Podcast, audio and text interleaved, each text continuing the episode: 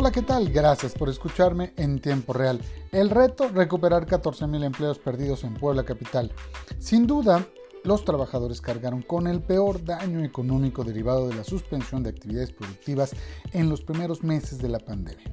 La pérdida de empleos formales en la capital poblana se calcula en 14.000, pero el dato del empleo informal puede ser por lo menos del doble. Las empresas han sufrido la permanencia de los costos fijos, crecieron los costos variables con el cumplimiento de medidas anti-COVID, pero sus ingresos cayeron incluso a cero. El panorama de fin de año es desolador porque si bien Puebla ha logrado contener los contagios, está latente la amenaza de volver a bajar las cortinas del comercio, restaurantes y prestadores de servicio si rebrota el virus. Peor aún, hoy la influenza se está juntando al COVID-19, situación que aumenta el riesgo.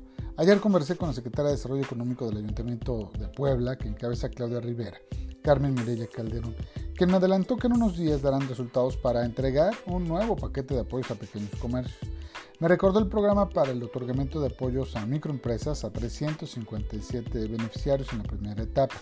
También comentó en la charla en arroba 961fm que está próximo a entregar los apoyos del programa de precisamente para el comercio formal del centro histórico del municipio de Puebla. Son 130 empresas las que fueron beneficiadas en la primera etapa. Tres acciones más fueron relevantes este, este año. Uno, la elaboración del análisis de especialización productiva del municipio de Puebla hacia un plan de reactivación económica. Dos, la obtención del certificado PROSARE, Programa de Reconocimiento y Organización del Sistema de Apertura Rápida de Empresas, por parte de CONAMER, la Comisión Nacional de Mejora Regulatoria.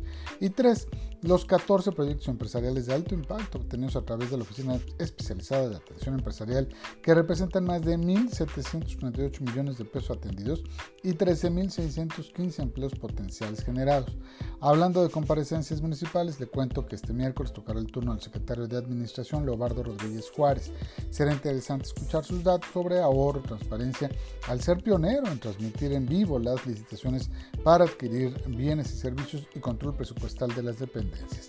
El joven administrador municipal es uno de los elementos más probados de la gestión de Claudia Rivera, al igual que el tesorero Armando Morales y Mónica Prida Cope, secretaria de Turismo, quien el lunes pasó báscula de los regidores y salió muy bien librada al presentar más de un millón de visitantes en el último año, a pesar de la contingencia. Muchas gracias. Nos escuchamos mañana en tiempo real.